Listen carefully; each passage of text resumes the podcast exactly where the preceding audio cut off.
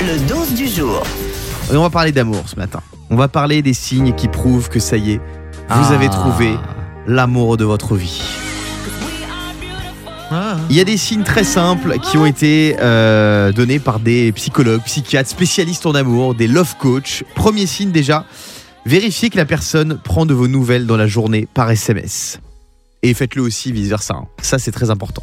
Ça, c'est un signe, d'accord. Ensuite, il faut montrer son admiration à l'autre. Vous l'encouragez, vous la complimentez, vous la boostez au quotidien.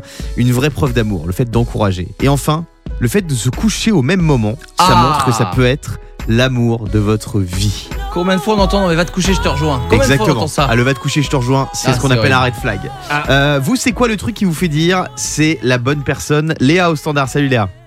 Salut Guillaume, salut l'équipe. Salut. Toi, c'est quoi? Alors moi, euh, moi en fait, ça a été le moment euh, où il m'a présenté officieusement un peu bah, ses parents. Ah. Euh, Je savais que je comptais pour lui en fait à ce moment-là. Bah ouais. très C'est vrai qu'en général, Très, quand beau. tu présentes à tes parents, c'est que déjà c'est ta vraie meuf, Ouais. et ensuite c'est souvent la bonne. Alors on espère en Oui. tout cas. C'est vrai que la Bah, copine de, Guillaume espère. ne l'a jamais présenté à ses parents en 12, en 12 ans de commune, donc c'est vrai que c'est un signe Non mais en vrai, moi pour moi le truc, alors je vais faire le truc inverse hein, qui montre que c'est pas clair, pas net, c'est le téléphone. Faut être intraitable sur le téléphone. Quelqu'un de bien dans sa tête, de bien dans son couple, de pouvoir donner son téléphone à tout moment. Sans code. Qu'est-ce que t'en penses Diane? Il y a ça, mais moi j'ai trois signes personnellement pour savoir si c'est vraiment la bonne personne. Alors déjà, tu te sens bien direct avec ses copains.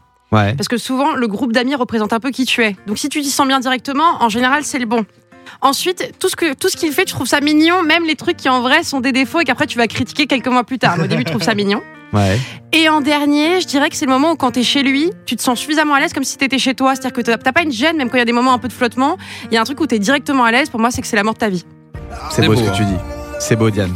Merci. C'est beau parce que quand t'es venu chez moi, c'est effectivement, ça s'est pas du tout passé comme ça. Après, il y a plein d'autres signes. Évidemment, il y a les papillons dans le ventre. Léa, on te fait des bisous. On te souhaite une belle merci. journée. Le morning sans filtre sur Europe 2. Avec Guillaume, Diane et Fabien.